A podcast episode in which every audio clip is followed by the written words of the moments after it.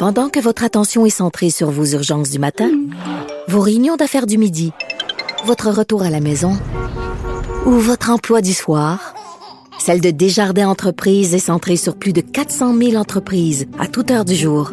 Grâce à notre connaissance des secteurs d'activité et à notre accompagnement spécialisé, nous aidons les entrepreneurs à relever chaque défi pour qu'ils puissent rester centrés sur ce qui compte, le développement de leur entreprise.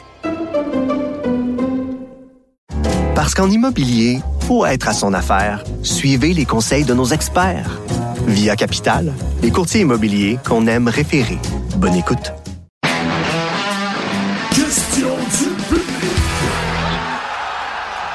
Vous êtes sur la zone payante, un podcast de Cube Radio. Et sur Cube, vous pouvez nous regarder aussi euh, à la télé. Maintenant, nous serons diffusés à 6 heures le samedi matin et en pre-game dimanche en après-midi à partir de 13 heures.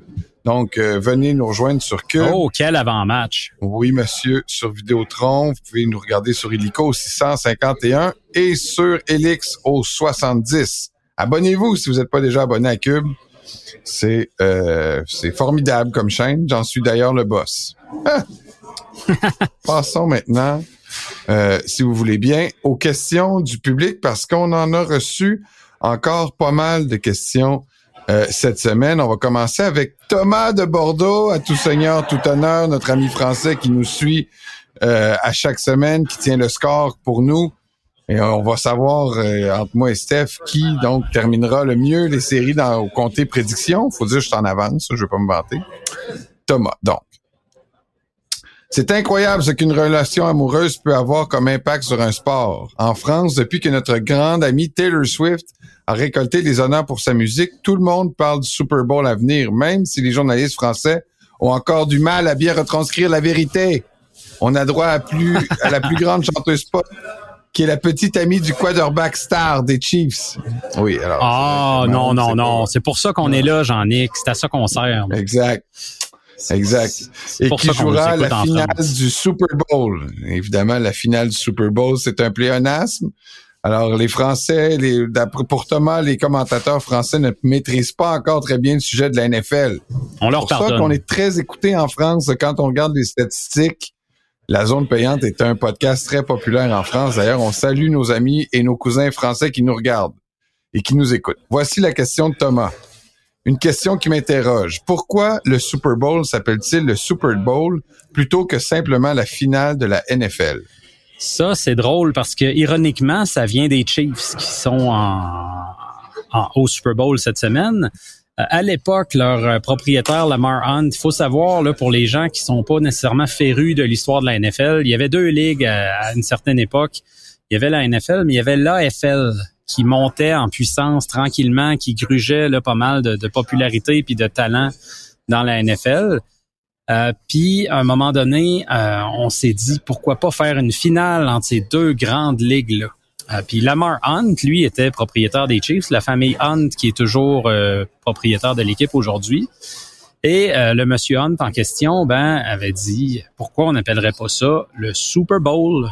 Il y avait des jouets, semble-t-il, de ses enfants à l'époque, des balles qui s'appelaient des Super Balls, donc super balles.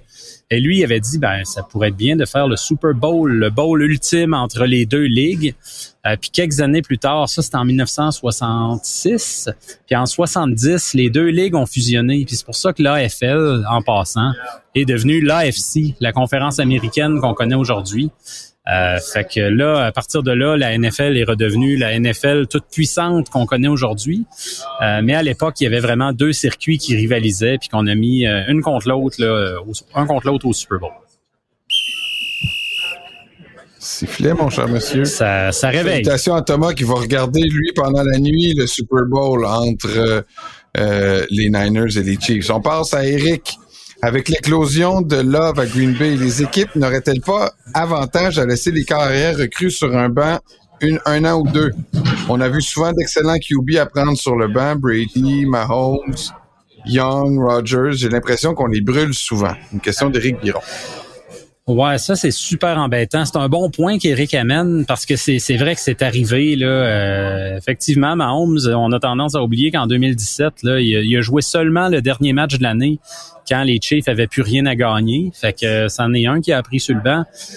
Mais pour tous ceux qui apprennent sur le banc, il y en a beaucoup qui euh, se développent aussi très rapidement. Les, les exemples sont flagrants. Regarde cette année un CJ Stroud, par exemple. Euh, il y en a eu d'autres dans les dernières années qui ont été de très bonnes recrues. Fait c'est de savoir surtout, je pense, à quel point le corps arrière est mature, à quel point on voit l'entraînement qui maîtrise le système. Il faut pas s'exciter avec les partisans qui réclament que la recrue joue. Faut savoir ce qu'on entre les mains. Euh, faut savoir est-ce qu'il est bien entouré ce corps arrière là. Est-ce qu'il y a un danger à l'exposer à une ligne offensive très poreuse? Euh, ça, c'est des situations qu'il faut gérer au cas par cas, je pense. Fait qu'il n'y a pas une réponse universelle, sinon toutes les, équipes l'appliqueraient. Mais euh, il y faut, pas que les équipes se laissent influencer trop par le facteur financier. C'est-à-dire que la recrue coûte des pinottes. On va le faire jouer rapidement, comme ça, ça va nous permettre d'investir partout autour à d'autres positions. Ça, c'est considéré aussi, mais il faut pas que ce soit le facteur. Fait il y a toutes sortes d'éléments là-dedans. On s'en va à euh, la question de Kevin qui nous dit si Purdy ne connaît pas une grosse game, que vont faire les Niners? Ah, ça, ben écoute, moi j'ai affiché mes couleurs déjà. Si Purdy connaît pas une grosse game, on passe à autre chose. Puis l'an prochain, il va revenir. Je crois encore en lui. Je peux pas me dire Purdy connaît un mauvais match. On arrête tout là, puis on cherche ailleurs mais il va avoir du bruit à cause du fait que, tu sais, c'est une histoire, on en a parlé un petit peu la semaine passée dans Zone Jean-Nic, mais les Niners ont quand même voulu courtiser Tom Brady durant la dernière saison morte. Je te dis pas qu'ils vont le refaire encore, mais euh, est-ce qu'on fait 100% confiance à Purdy? Je pense que oui, mais faut pas oublier une chose. Shannon en est revenu là-dessus cette semaine. Euh, je pense qu'il a parlé de ça à Peter King puis il disait que le gros facteur qui a fait qu'il a courtisé Brady, c'est qu'à ce moment-là, euh, Purdy avait le bras dans une, attelle, il se remettait d'une opération au coude très, très, très majeure. On savait pas ce que ça allait donner. Fait qu'il s'est dit comme police d'assurance, je pourrais aller chercher Brady, il va jouer pendant un an. Puis après, s'il veut prendre sa retraite, il prend sa retraite, puis on retourne à Brock Purdy. Euh, mais c'est sûr que cette approche-là qui a été bruitée, ben ça va toujours revenir au sens où il connaît un mauvais match, est-ce qu'on le change? Mais moi, ma réponse, c'est non. On continue avec lui. Thomas, il nous pose la question de manière générale, comment un joueur se prépare pour le match du Super Bowl? À quoi ressemble son emploi du temps dans les deux semaines précédant le match et quelles techniques prennent les équipes pour s'assurer que les joueurs demeurent focus et en bon état pour le grand match? Oui, merci. Thomas O'Neill Grenier, c'est pas Thomas de Bordeaux. Là. Faites, attention, on donne pas la parole deux fois. Là. Euh, ben, euh, comment pas juste un chien qui s'appelle Fido. C'est ça, exactement. Bravo.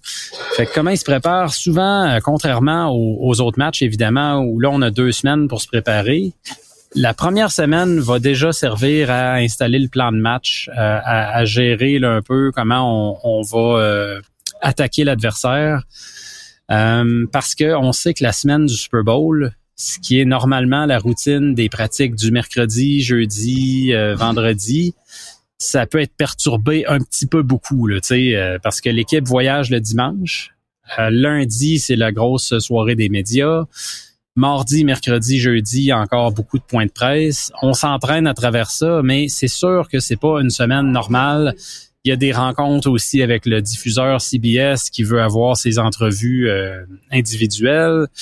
Il y a toutes sortes d'éléments comme ça qu'on voit pas, qui se déroulent euh, en arrière-scène et qui font en sorte que les joueurs, ben, ils, doivent appliquer le plus possible leur routine, même si euh, ça, ça déroge pas mal.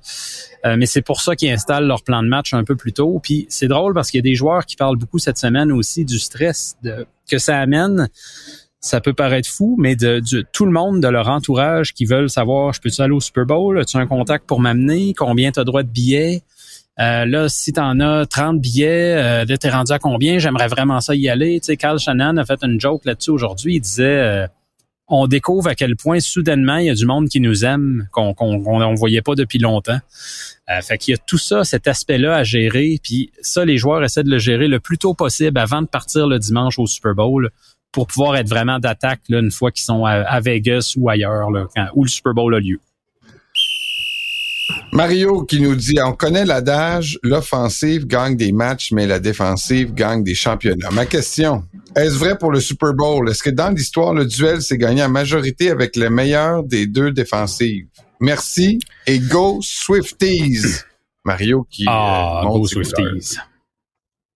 Euh, écoute, euh, Mario, ben, dans le temps, à l'époque, ça a été vraiment un adage qui était tout à fait vrai. Là. Tu, sais, tu regardes, il y a beaucoup des premiers Super Bowls, puis même là, jusqu'aux années 80, euh, là, tu sais, c'était des Super Bowls souvent à bas pointage ou une équipe qui scorait énormément de points, qui donnait une volée à l'adversaire. Puis on a vu une tendance dans les années 2000 avec des Super Bowls plus offensifs. Là. Dans les dernières années, honnêtement, il y en a eu quelques-uns où on se disait hey, euh, la défense existe-tu? Là, euh, je pense entre autres au Super Bowl euh, Eagles, Patriots. Là, ça avait fini quoi? 41 à quelque chose. 41-33. Euh, bon, tu vois, après ça, 38-35 euh, l'année passée, il y a eu quand même beaucoup de pointages assez élevés des équipes qui marquent 30 points. Fait que sans dire que l'adage est plus vrai, ça prend aujourd'hui une attaque crédible pour euh, performer dans ce match-là. Quel est votre Mont Rushmore de la NFL, toute position confondue dans toute l'histoire de la NFL? Ça, c'est Jérôme qui nous pose souvent des questions comme ça, qui nous font réfléchir. On va y aller, mettons, pas toutes positions confondues. Là. Faisons, disons, corps arrière, wide receiver, puis running back pour aujourd'hui. Puis peut-être que Jérôme, tu reposeras ta question dans un moment où on pourra euh, réfléchir plus en profondeur. Mais toi, Steph, quarterback, running back, wide receiver, qui tu mets sur le Mont Rushmore? Il t'en prend, t'en font cinq. Ouais, cinq. Bon, corps arrière. OK, Tom Brady, un. Joe Montana, deux, ça c'est sûr. Euh, Peyton Manning. Euh, après ça, qui que je mettrais là, à I5? Je, moi, je pensais qu'on y allait toutes positions confondues, mais euh, bon. Autogram, Autogram, ça c'est un vieux corps arrière des Browns que peut-être personne connaît, mais il a gagné un paquet de championnats très dominant. Je pense que t'as pas le choix de le mettre là-dedans. Euh, puis je mettrais, euh, je pense que j'irais avec euh, Dan Marino. Il y en a qui vont dire il a pas gagné de Super Bowl, je le sais. Euh, mais pour moi, ça reste un des grands corps arrière qui a influencé beaucoup ce qu'on voit, puis la façon dont les corps arrière jouent aujourd'hui. J'espère que j'en oublie pas là-dedans. Oh, mon sifflet est... Ton sifflet est mort déjà? Mon sifflet est mort. On va y aller avec... Ouais, je sais. On va y aller avec une autre question, celle de Simon. Au cas où vous n'auriez pas encore enregistré l'émission, bon, il dit comment expliquer que Bill Belichick, le plus grand entraîneur de tous les temps, se retrouve en ce moment sans emploi? Ben écoute, moi je suis très surpris de ça. Moi j'aurais misé cher qu'il allait se trouver un emploi dès cette année. Là, je pensais pas qu'il y aurait une pause. Là, on commence à se demander est-ce qu'il va même revenir? Euh, J'écoutais Tom Brady parler cette semaine. Euh, je sais pas si c'était dans son podcast ou quoi, mais il disait qu'il était renversé de voir que Belichick avait pas été engagé. Julian Edelman a dit la même chose aussi. Euh, ça a été un choc, je pense, pour beaucoup de monde, surtout qu'il y a eu deux entrevues à Atlanta. On s'attendait que ça soit euh, un peu dans le sac. Là, je pensais que c'était une formalité rendue à deux entrevues. Euh, J'en ai pas d'explication autre que est-ce qu'il a demandé plein pouvoir comme il y avait à Nouvelle-Angleterre? Est-ce que ça a été une exigence de son côté de dire je veux continuer de prendre toutes les décisions entourant le personnel? On sait que ça n'a pas été un succès, ces repêchages, la fin en Nouvelle-Angleterre. Peut-être que ça, ça a fait réfléchir euh, Monsieur Arthur euh, Blank, le propriétaire des Falcons. Une dernière question euh, de Simon. D'ailleurs, il nous dit l'année passée, il nous avait demandé de choisir la couleur du Gatorade. C'est vrai, hein, du Simon, et je pense qu'il aime les paris un peu farfelus. Là, il nous dit combien de temps pensez-vous que va durer l'hymne américain? Semblerait que ça tourne autour de 126 secondes. Et là, c'est pas un pari facile à guesser. Oh boy.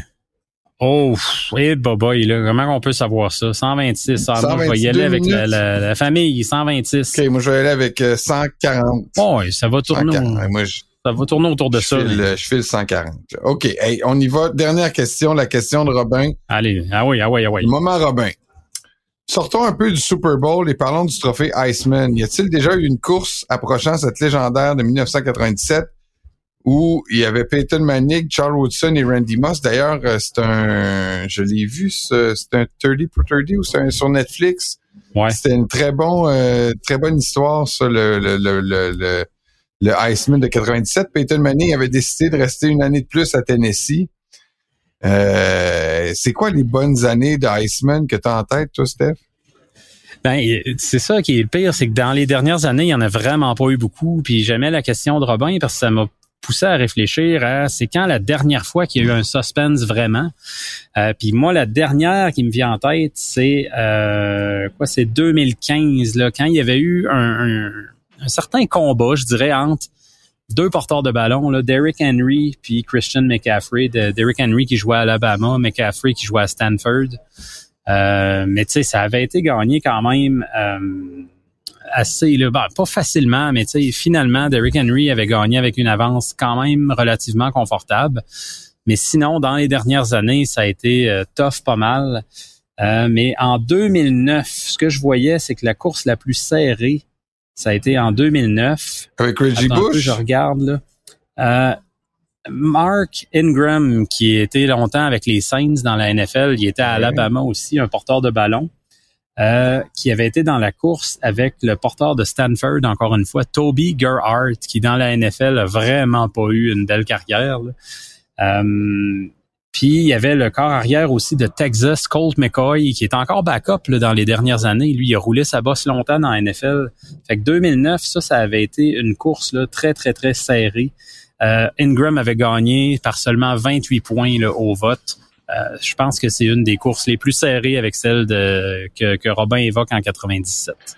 Merci pour vos questions. N'hésitez pas à nous rejoindre si vous avez des questions. Si vous voulez discuter, vous pouvez nous rejoindre euh, en nous interpellant sur les médias sociaux. Vous pouvez aussi faire partie de notre groupe Facebook qui s'appelle Nos précieux conseils de fantasy football. Oui, nos précieux conseils de fantasy football sur Facebook. Demandez d'être membre. On est déjà plus de 1000 à discuter de football sur ce groupe. Et vous pouvez aussi nous rejoindre par courriel à l'adresse suivante. Oui, l'adresse, euh, la zone payante à commercial québécoismedia.com. Restez là ensuite, c'est le bar. Bougez pas.